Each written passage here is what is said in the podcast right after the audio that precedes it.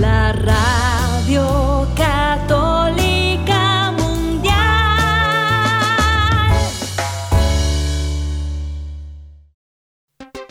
Y ahora en vivo, desde Lima, Perú, EWTN, Radio Católica Mundial, presenta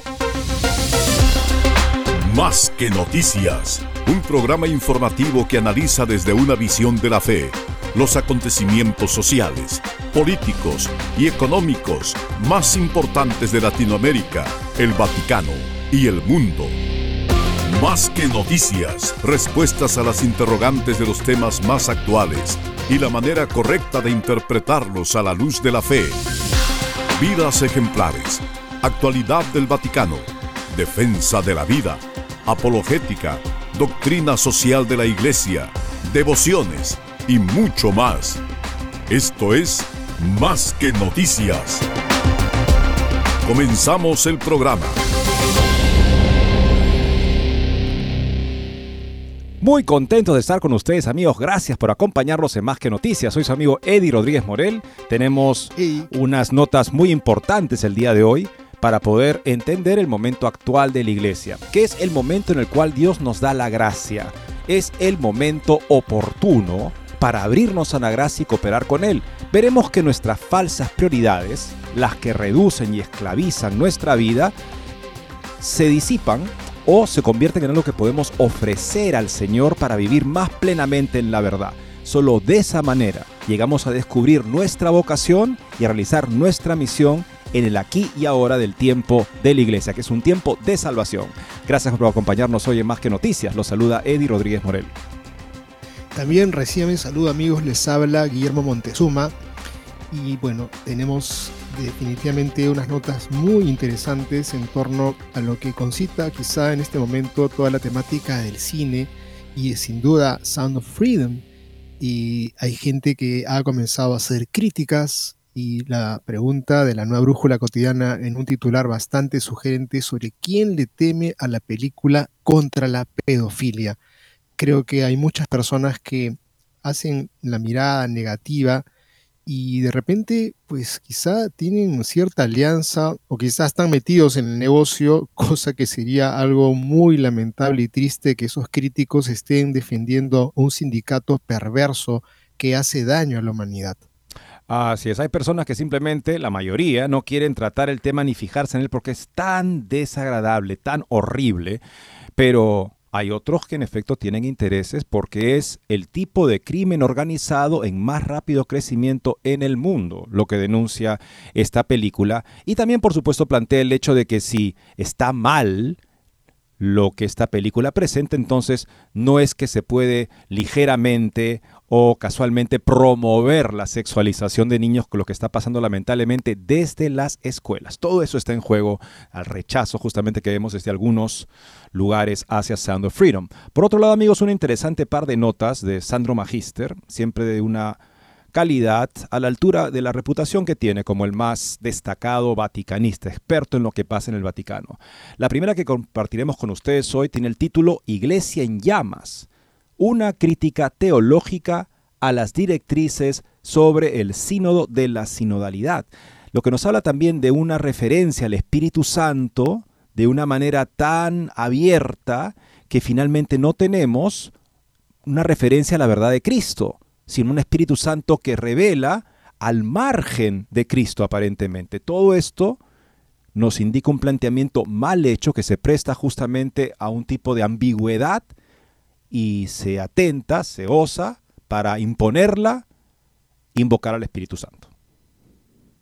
Y tenemos una nota también de Robert Royar en The Catholic Thing sobre y la presencia, la figura de Víctor Manuel Fernández, aquel que hace unos un tiempito atrás, no muy lejano, decía que no había persona más defensora de la vida que él.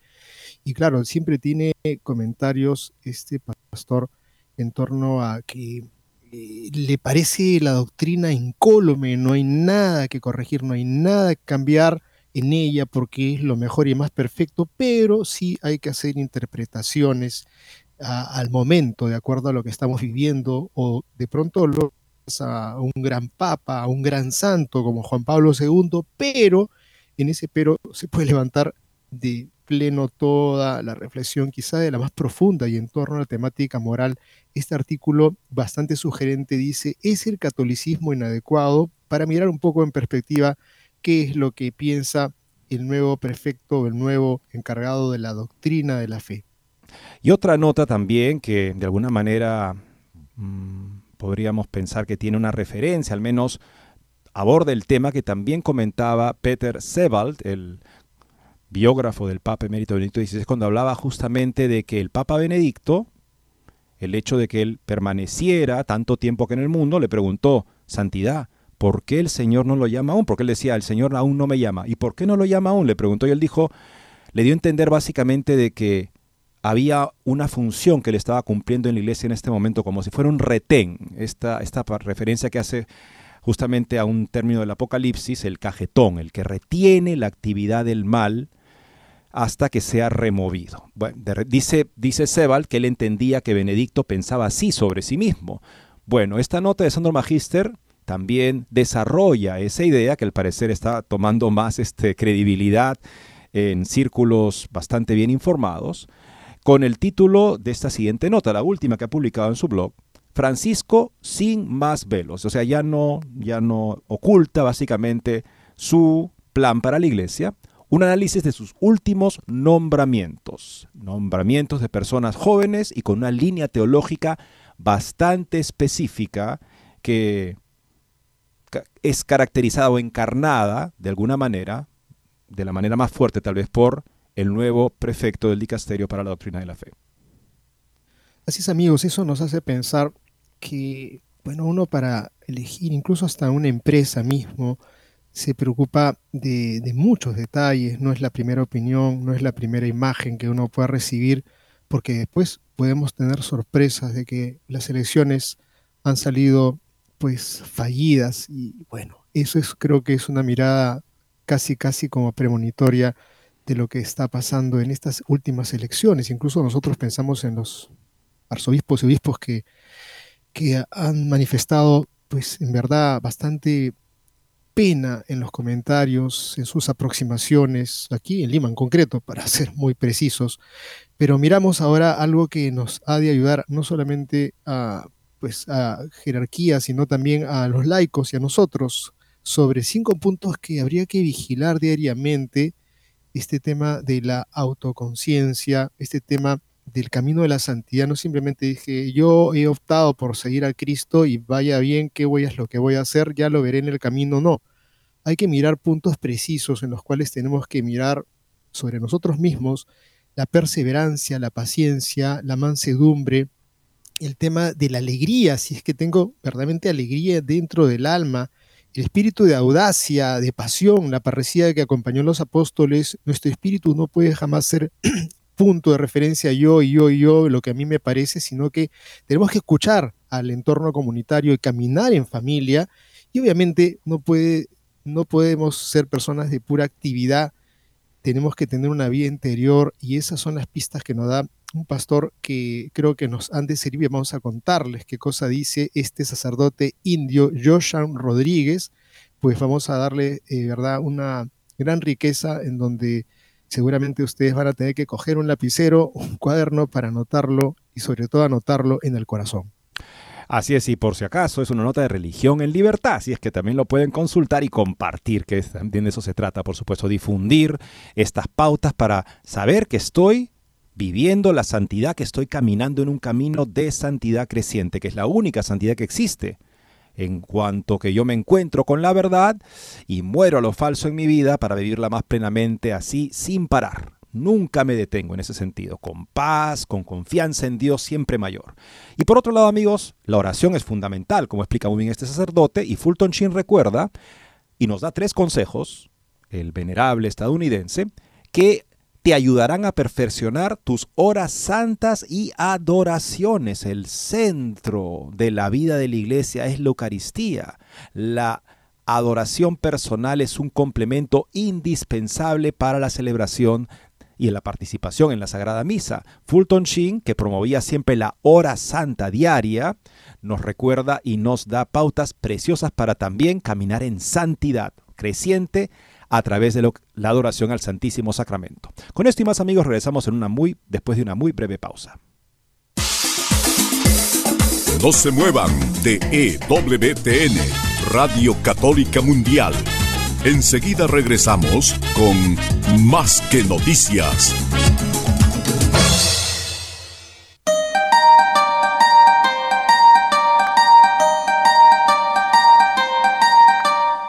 No olvides seguirnos en Facebook como Más que Noticias EWTN. Allí podrás encontrar las noticias que tratamos día a día en el programa. Además, pueden escribirnos con sus comentarios o sugerencias.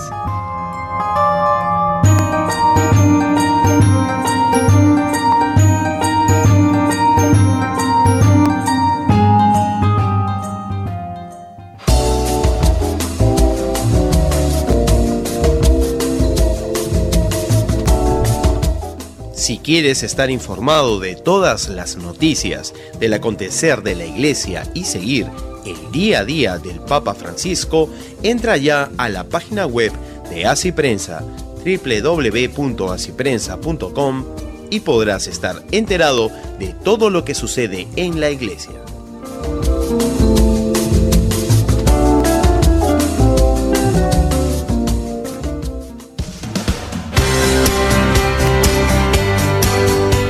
Ya regresamos en EWTN, Radio Católica Mundial, con su programa Más que Noticias.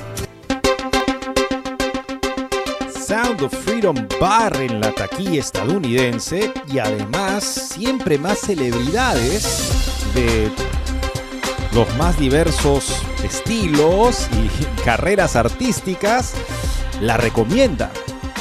Ven algo que ya no pueden dejar de ver como para tomar en sus manos, para poder comprometerse en una solución a la lacra, al crimen organizado en más rápido crecimiento en el mundo, que es la trata de personas y específicamente Sound of Freedom pone el reflector sobre la trata sexual de menores de edad.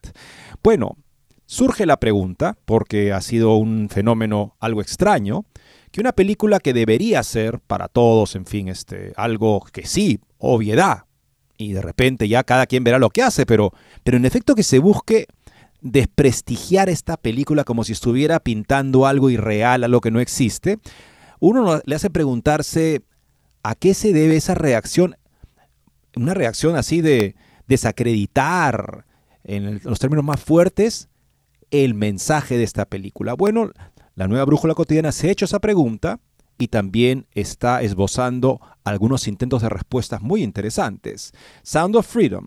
¿Quién le teme a la película contra la pedofilia? La película Sound of Freedom con Jim Caviezel sobre la lucha contra el tráfico de niños bate todos los récords. Sin embargo, es una película independiente rechazada por los grandes productores. Medios y críticos siguen hablando mal de ella. ¿Conciencia sucia? se pregunta el artículo. La película Sound of Freedom, que se estrenó en los cines en los Estados Unidos el 4 de julio, a diferencia de la última película de Indiana Jones, ha seguido creciendo en popularidad y actualmente ha recaudado aproximadamente 85 millones en taquilla, con un presupuesto de 14,6 millones de dólares, y se espera que supere los 100 millones para fines de esta tercera semana de julio, tras unos primeros días de desconfianza y silencio el éxito que está cosechando ha llevado a que cada vez más salas programen la película y multipliquen sus proyecciones. En Estados Unidos los medios tradicionales y los diversos sitios de izquierda y liberales estadounidenses, eh, pero también en Italia, dice la nota, evitaron recomendar la película. Otros dijeron estar desconcertados y muchos ni siquiera hablaron de ella hasta la semana pasada, cuando el éxito que estaba cosechando la película era imposible de ocultar. No faltaron los ataques al actor principal Jim Caviezel, de quienes querían vincularlo con los extremistas, racistas y conspiradores QAnon, que son gente que tiene un tipo de teorías de conspiración bastante extrañas, Otros argumentaron que el lanzamiento de la película coincidió con el anuncio del compromiso político, quizás de cara a las elecciones presidenciales en México, del exitoso productor y actor Eduardo Verástegui. O sea, sería básicamente un tipo de propaganda política para Eduardo Verástegui. La actitud hacia la película, además de la envidia de los grandes fabricantes, desde Disney a Sony, y la venganza que tras el rechazo de Netflix y Amazon Prime se están consumiendo los gigantes del entretenimiento, se debe sin duda a su trama. No es que Hollywood esté en contra de hacer películas que muestren representaciones mucho peores de la esclavitud sexual o de otro tipo, como en películas como La lista de Schindler o 12 años de esclavitud, se trata de películas históricas en las que espectadores y críticos podían ver o analizar la película con la certeza de vivir en un mundo probablemente más civilizado, muy alejado del de las plantaciones coloniales o de los acontecimientos de la Segunda Guerra Mundial. La película Sound of Freedom, por su parte, nos obliga a enfrentarnos a un problema grave y real que está ocurriendo en las ciudades occidentales y en las del tercer mundo, y que tira de la conciencia del espectador poniéndonos a cada uno frente a la realidad, la extendida consideración de evaluar la infancia como objeto de placer, abuso, esclavitud y trabajo barato, y en definitiva, como un bien de consumo para los adultos. Además de la versión moral de quienes no quieren ser provocados por la realidad y juzgarla por lo que es, una nueva esclavitud incivilizada, otra razón por la que se critica y censura a Sound of Freedom se debe a las numerosas referencias evangélicas y bíblicas explícitas presentes en los papeles de los protagonistas, a partir de la escena en la que Caviezel le recuerda al pedófilo Ojinsky la piedra de molino que podría colgarse del cuello. Seguramente el esnovismo y la indiferencia con que muchos medios socialistas, liberales, progresistas miran la película también se deriva del granítico deseo de olvidar los putrefactos sucesos que afectaron al productor de Hollywood, Harvey Weinstein. El movimiento que justamente dio esa reacción, el movimiento One of Us, ¿no? Los del financiero Jeffrey Epstein y su red de políticos, banqueros, industriales, aristócratas y magnates globalistas, la vulgar difusión del adoctrinamiento LGTBI y las denuncias, perversiones y abusos infantiles cometidos durante los orgullos gay celebrados en las últimas semanas. Admitir que el tráfico sexual de niños es objetivamente malo y ser condenado en términos inequívocos significaría que ciertas preferencias y actividades sexuales son injustas o ilícitas. Una vez iniciado este discurso, habría que cuestionar todas las libertades sexuales y sociales adquiridas a lo largo de los años. En resumen, si comienzas a hablar sobre los horrores del tráfico sexual infantil y la necesidad de hacer algo al respecto, sin darte cuenta, construyes un caso sólido para restaurar las costumbres sexuales tradicionales y construir familias estables y más fuertes. Seamos claros, en Sound of Freedom aprendemos que el título proviene del sonido de la alegría y la felicidad de los niños cuando su inocencia está protegida y son libres para ser niños. En cambio, es un triste testimonio de nuestro tiempo que haya personas que estén dispuestas a permitir que un niño sea vendido, privado de sus padres naturales, violado en su modestia y abusado con imágenes y enseñanzas perversas, porque puede significar el respeto a la identidad de los demás o la libertad de seguir deseos degradados. Esta película y las hazañas reales de las fuerzas del orden y grupos como Operación Ferrocarril Subterráneo, que luchan contra la trata de personas, la esclavitud y el abuso y la pedofilia en todo el mundo, y no solo en los Estados Unidos.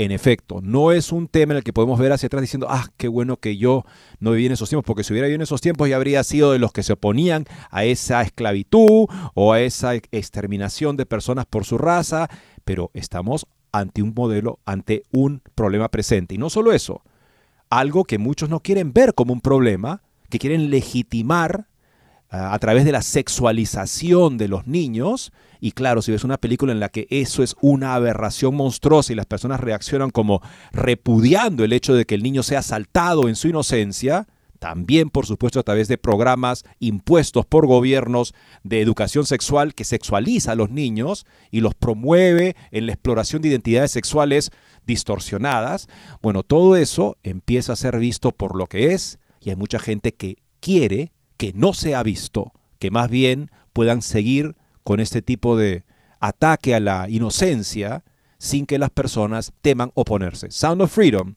está haciendo un grito de libertad para los niños y para los que aprenden que es deber de todos proteger su inocencia.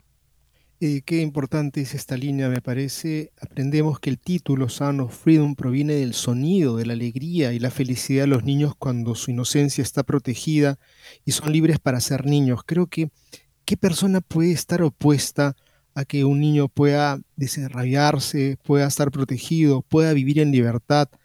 ¿Qué persona puede estar eh, cuestionando esta película y bajándole, como que dice, bajándole la llanta para que simplemente pase como una farsa cuando eh, sería verdaderamente una actitud cobarde de aquella persona que comience a criticar una realidad que tiene que ser defendida, los niños tienen que ser protegidos y cualquier abusivo tiene que ser denunciado y tiene que ser procesado. Definitivamente no cabe otro camino. Y para aquellos que simplemente ahora pues se ponen de lado de los que giran la mirada para decir, no, esa película no, no te conviene, probablemente habría que terminar la oración, no te conviene porque quizá eres partícipe de aquellos que aplauden el abuso a los indefensos y a los débiles. Amigos, miramos ahora otra nota, es sobre un título bastante sugerente y obviamente es la mirada a la eh, sino, el sino de la sinodalidad y a sus directrices y una iglesia en llamas, una crítica teológica a las directrices del sínodo sobre la sinodalidad. Joaquín da Fiore había vaticinado el advenimiento de una era del espíritu con la estructura y la doctrina de la iglesia terrenal felizmente disueltas y es fácil imaginar, visto cómo se está desarrollando el sínodo sobre la sinodalidad, que el gran teólogo jesuita Henri de Lubac, nacido en el año 1896 y fallecido en el 1991, habría asociado también al Papa Jorge Mario Bergoglio con la variopinta y perdurable posterioridad espiritual del visionario monje medieval que él reseñó en un libro de casi mil páginas que hizo mucho ruido cuando salió a la luz en 1979. O sea, acá lo que se hace básicamente es que la estructura de la iglesia, que existe sobre todo para eh, proteger el depósito de la fe, de modo que las personas que son llamadas por Dios, que somos todos, evangelizar, puedan encontrarlo siempre intacto, protegido y custodiado, y a los eh, que ostentan el magisterio en la iglesia, cuya misión es confirmarnos en la fe precisamente para eso, que todo eso se debilite de manera que las personas puedan hablar de todo lo que les parece a ellos y discernir privadamente al margen de esa revelación. Eso sería un tipo de realización mm, estilo sinodal actual, sinodalidad actual, de lo que este pensador, eh, Joaquín de Fiore, había vaticinado. Le vaticinado un momento en el que empieza la era del espíritu, todos son guiados por el espíritu y por lo tanto ya la iglesia con su autoridad no es necesaria. Por supuesto, un pensador bastante problemático y controversial, pero que quería de alguna manera ser rehabilitado por este influyente teólogo jesuita Henri de Lubac a finales del siglo XX. Continúa esta nota de Sandro Magister, nuevamente el más destacado vaticanista. El Instrumentum Laboris, que es el esquema de trabajo de la próxima sesión del sínodo, con la consigna de Conversación en el Espíritu, así, es el subtítulo, Conversación en el Espíritu, es la prueba de este temerario proceso de reconfiguración neumatológica, eso referencia al espíritu, de, espíritu de la Iglesia, promovido por el Papa Francisco. Un proceso en el que se asigna al Espíritu Santo un rol tan desmesurado como vago y brumoso, desprovisto de criterios que den fe de la autenticidad y la validez de lo que se quiera decir y hacer en su nombre. O sea, no hay criterios, no se dan criterios de lo que se quiere hacer en nombre del Espíritu, que es el que va a hablar, sin criterios que lo limiten, supuestamente. Sobre todo es muy débil en el instrumento en laboris la referencia a Cristo. Me parece que esta línea es fundamental, amigo. Sobre todo es muy débil en el instrumento en laboris la referencia a Cristo, al misterio pascual, a la cruz, que son para el cristiano la medida y el criterio para el discernimiento de los espíritus, como escribió Ives Congar. Es el teólogo dominico que fue uno de los protagonistas de la era conciliar y dedicó impresionantes estudios precisamente al vínculo esencial entre la neumatología y la cristología, el Tratado del Espíritu Santo y el Tratado sobre Jesucristo. La siguiente nota es una lectura crítica del instrumento en laboris precisamente a partir de este vacío cristológico del mismo, siguiendo los pasos de Ives Congar La escribió para séptimo chelo el padre Robert Imbelli, sacerdote de la Arquidiócesis de Nueva York y durante 30 años profesor de teología en el Boston College. Lecciones para el sínodo del padre Congar, por Roberto Imbelli, sacerdote.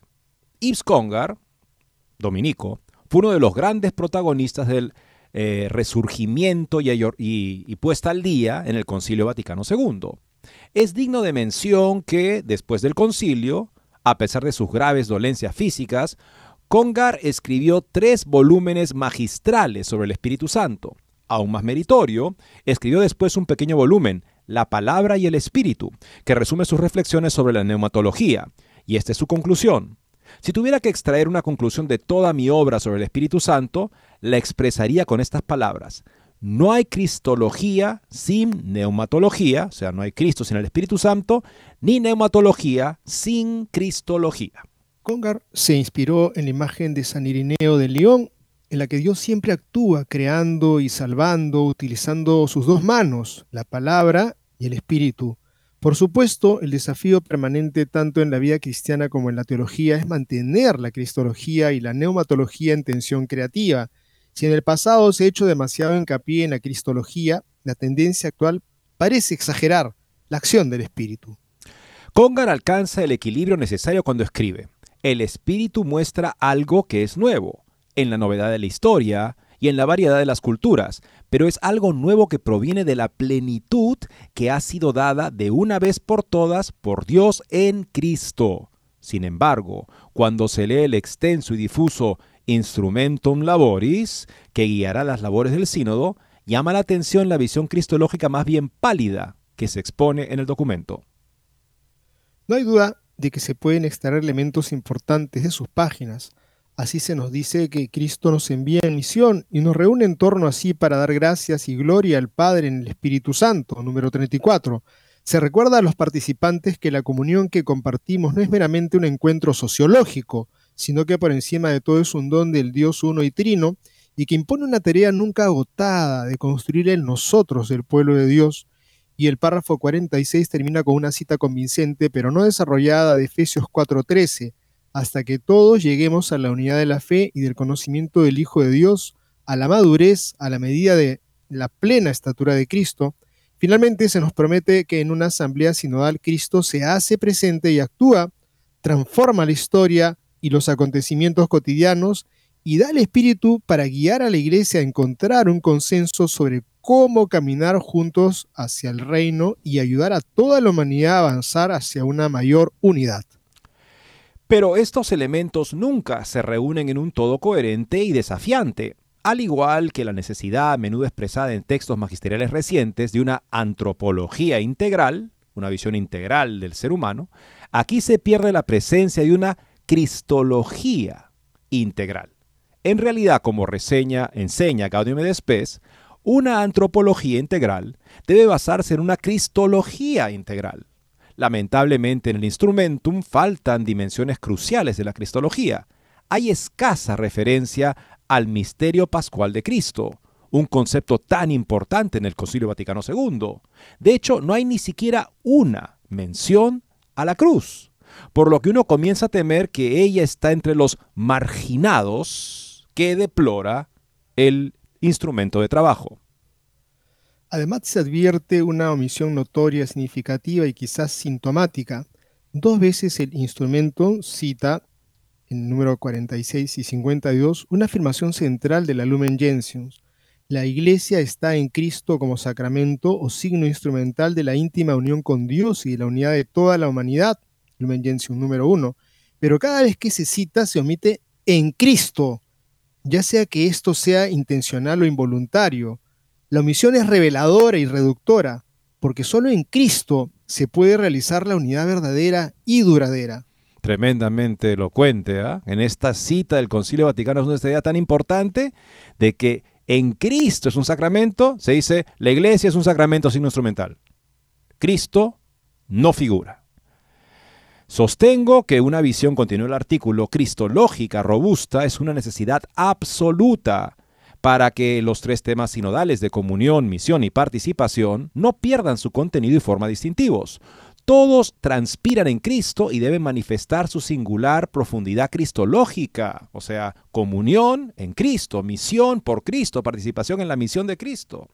Para repetir con Congar, el Espíritu manifiesta algo que es nuevo, en la novedad de la historia y en la variedad de las culturas, pero es una cosa nueva que proviene de la plenitud que ha sido dada una vez por todas por Dios en Cristo. Solo una amplia convicción cristológica puede proporcionar una orientación y una guía fiables para las conversaciones en el espíritu. De hecho, tales conversaciones en el espíritu, entre comillas, conversaciones en el espíritu, requieren criterios de autenticidad, pruebas para la validez de su discernimiento. Congar solo hace eco del Nuevo Testamento y de los padres de la Iglesia cuando escribe, Jesucristo es para el cristiano la medida y el criterio para el discernimiento de los espíritus absolutamente cierto. ¿Cómo podemos discernir los espíritus sin Cristo? Espíritus sin lo que Cristo nos enseña, cuando el Espíritu Santo en el Nuevo Testamento es llamado el Espíritu de Jesús, el Espíritu que toma de lo de Cristo y nos lo recuerda y nos ayuda a entenderlo plenamente. Sin Cristo, amigos, no es posible discernir cristianamente, digámoslo de una frase así bastante clara, creo, para que todos entendamos lo que está en juego cuando Cristo parece un personaje secundario marginado de un sínodo que se convoca justamente para caminar en el Espíritu. Y Cristo parece el más ausente. Seguiremos con esta interesante reflexión de este teólogo de la Diócesis de Nueva York sobre esta ausencia extraña de Cristo en el documento de trabajo después de esta pausa.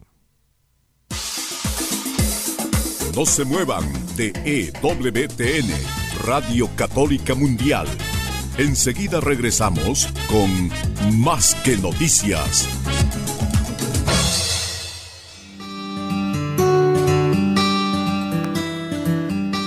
En la página web de EWTN podrás encontrar los programas de EWTN Radio y Televisión. Solo tienes que descargar los podcasts y así encontrarás tus programas preferidos. Recuerda en www.ewtn.com.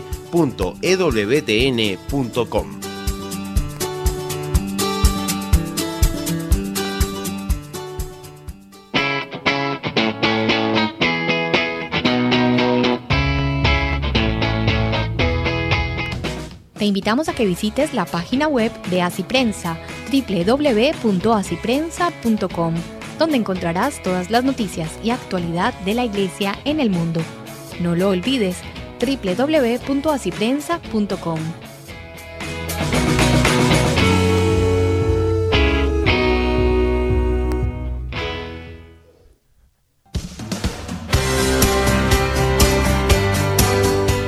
Ya regresamos en EWTN, Radio Católica Mundial, con su programa más que Noticias.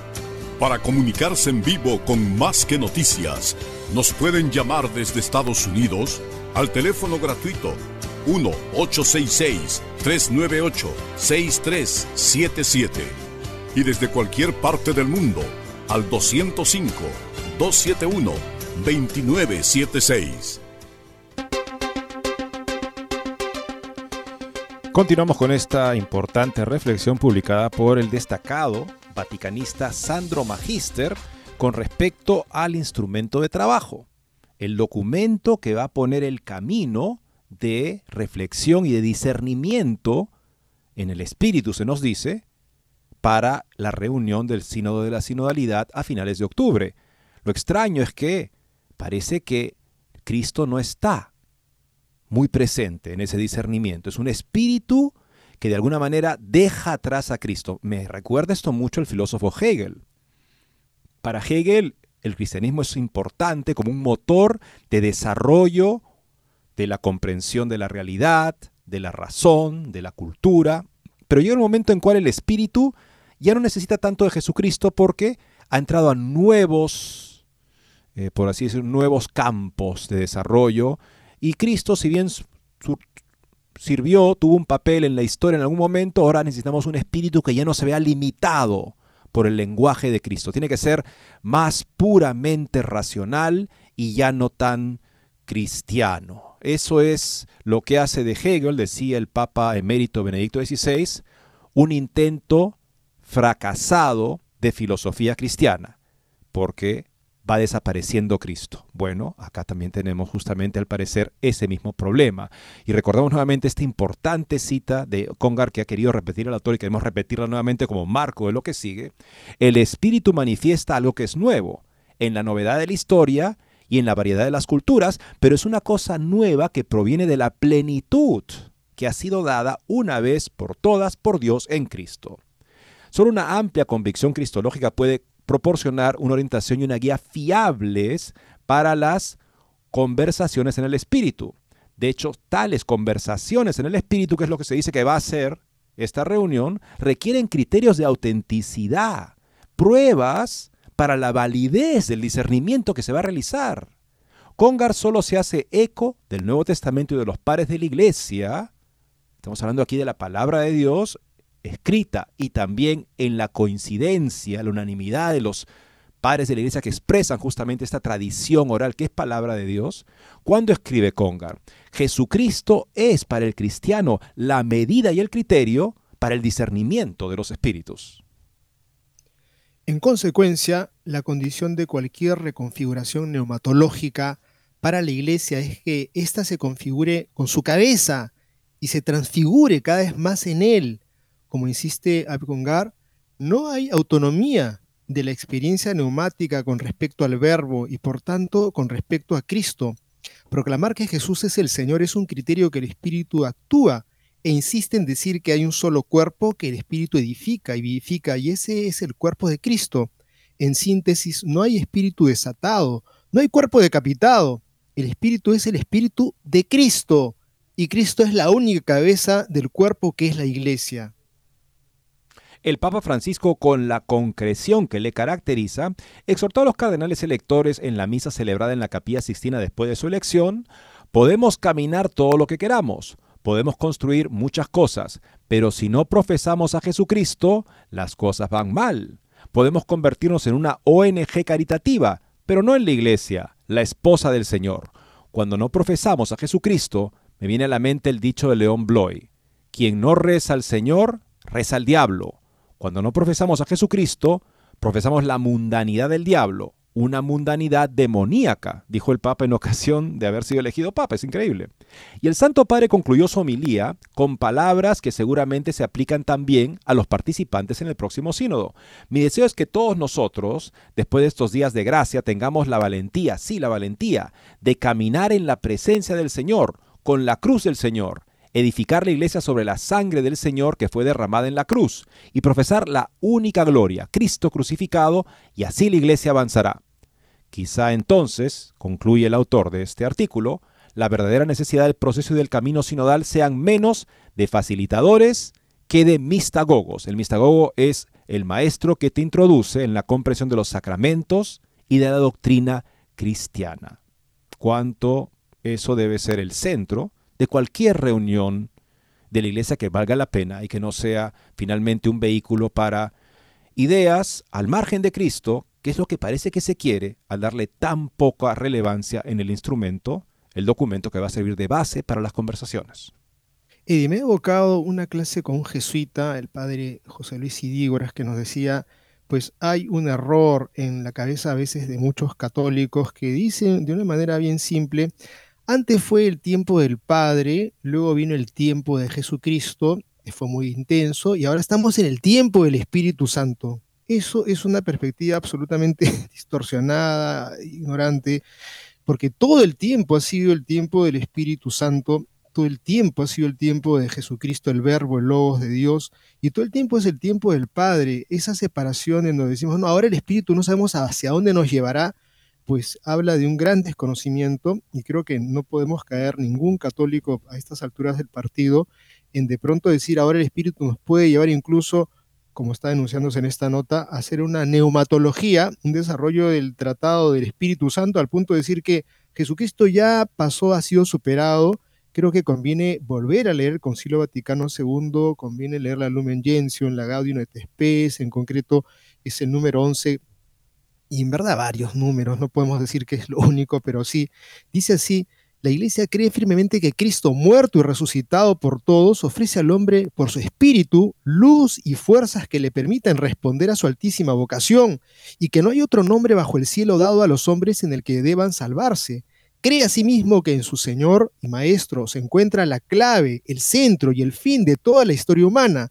Sostiene además la Iglesia que bajo todas estas transformaciones queda mucho de inmutable, lo que tiene su fundamento último en Cristo, que existe hoy como ayer y seguirá siendo el mismo durante todos los siglos. Por eso el concilio, para ilustrar el misterio del hombre y para ayudar a descubrir la solución de los principales problemas de nuestro tiempo, pretende hablar a todos bajo la luz de Cristo, imagen de Dios invisible y primogénito de toda creación. Amigos, podemos de pronto decir, dejemos de lado a Jesucristo, ya hemos hablado suficiente, dejémonos conducir por el Espíritu.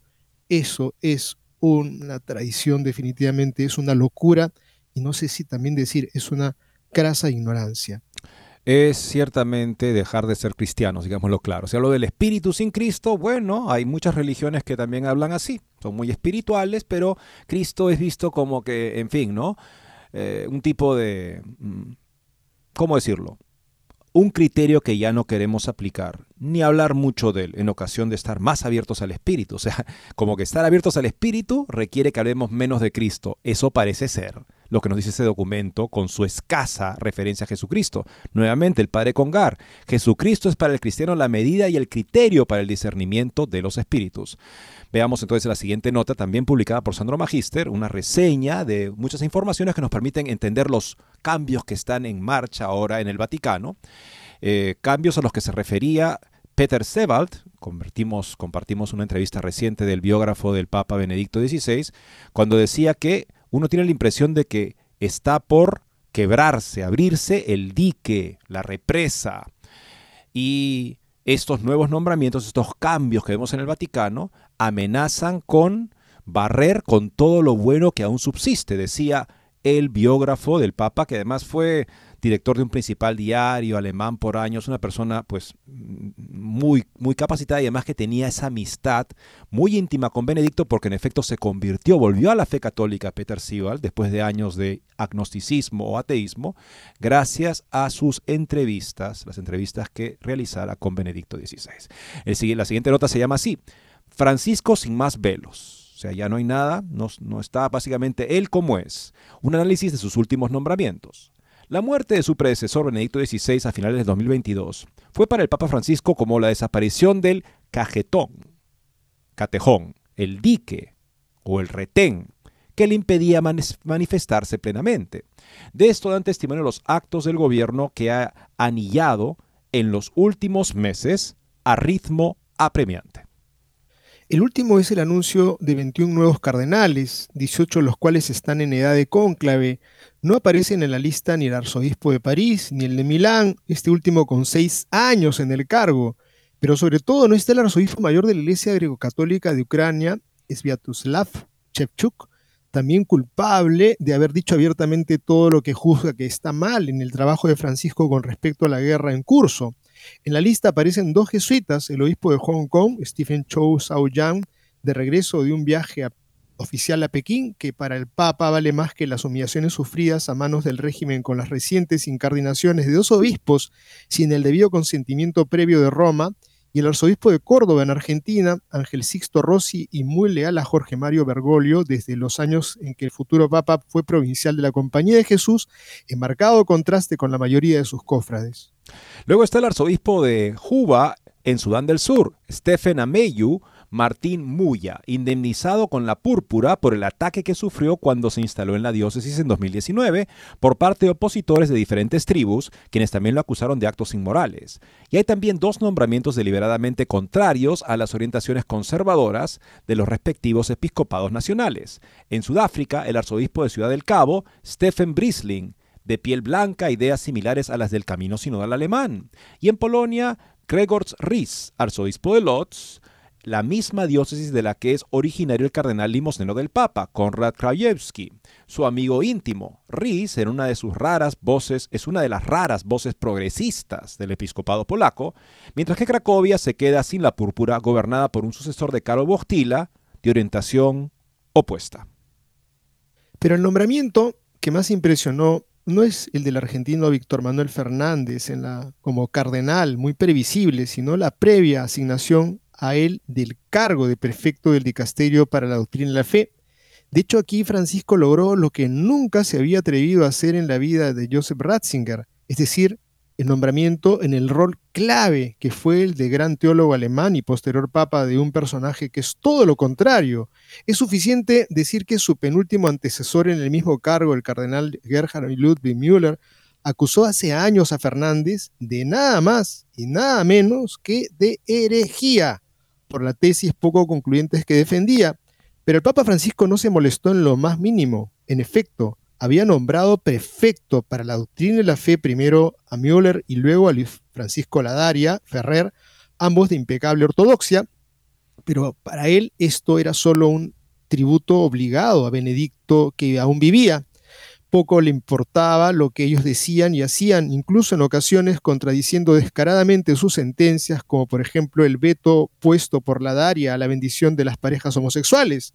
Siempre fue Fernández quien le escribió los documentos clave del pontificado, Evangelii Gaudium y Amoris Letizia, o Amoris Letizia, incluso copiando pasajes enteros de sus ensayos anteriores.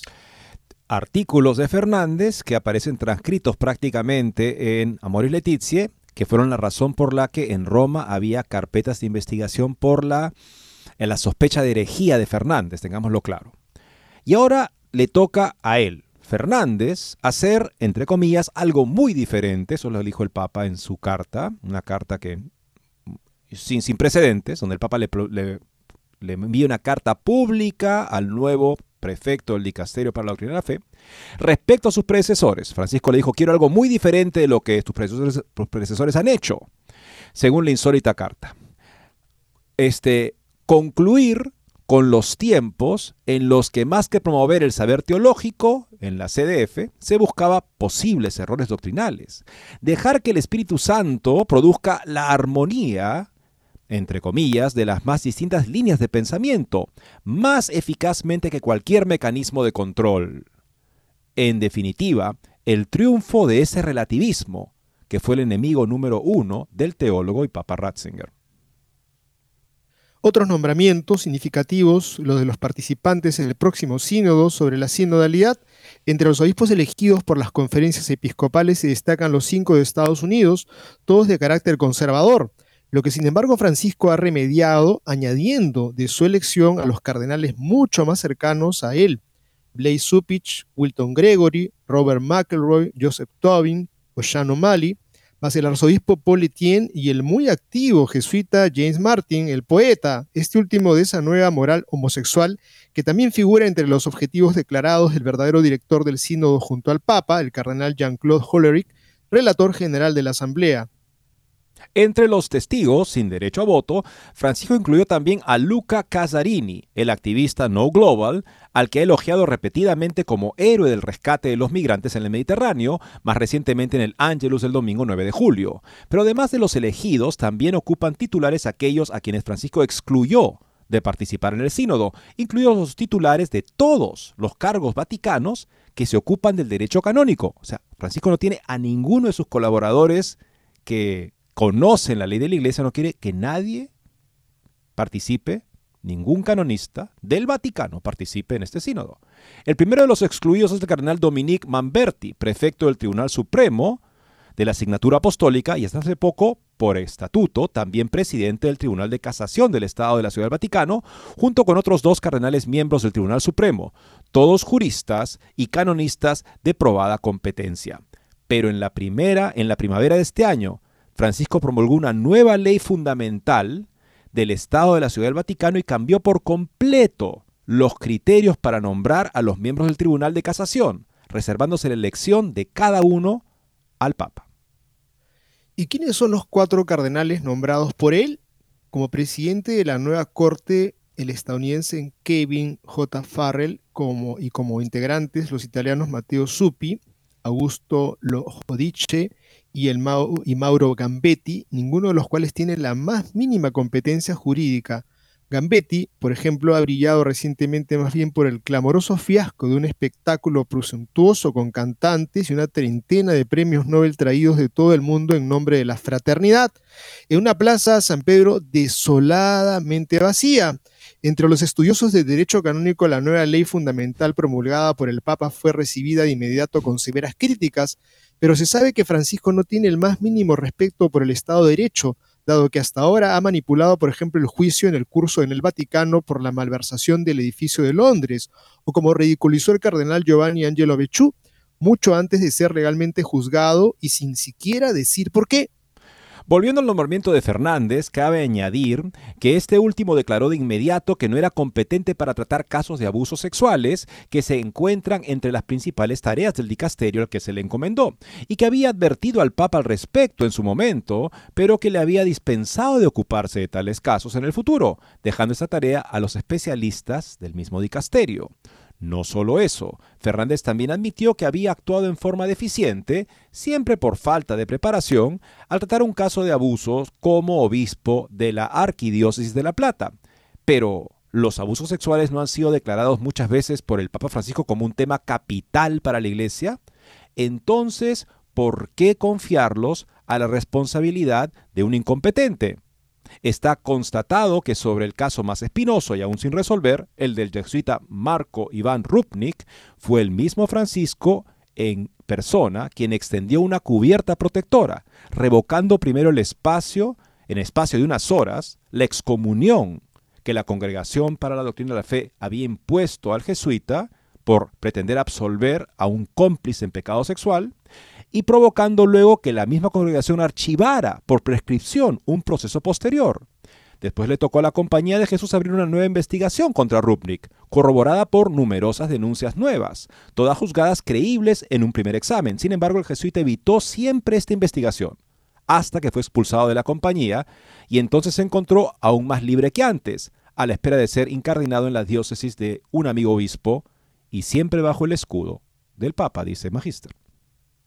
Considerando también las decisiones menores tomadas por Francisco en los últimos meses, se encuentran allí algunas reveladoras. Por ejemplo, la creación de una comisión de nuevos mártires y testigos de la fe católicos y otras confesiones cristianas, prácticamente cedida por el Papa a la ya unipresente en el Vaticano Comunidad San Egidio, con el fundador Andrea Riccardi como vicepresidente, con el secretario Marco Gnavi, párroco de la Basílica de Santa María de Trastevere, y entre los miembros Angelo Romano, rector de la Basílica de San Bartolomeo Lísola, epicentro de la recién formada comisión, y el profesor Gianni Lavela, todos pertenecientes a la comunidad, o el inesperado nombramiento de Michel Di Tolbe como rector del Romano Pontífice Seminario Mayor y obispo auxiliar de Roma, hasta ayer párroco de Enro, y antes 2014 al 2020 rector del Seminario Mayor Arzobispal de Milán, Curiosamente, las credenciales de Editolbe como rector del seminario están lejos de ser brillantes. Durante su rectorado en la Arquidiócesis Ambrosiana, el número de seminaristas se desplomó y sus métodos de gestión fueron muy criticados. Una erudita investigación estadística sobre el futuro del clero milanés produjo predicciones desastrosas.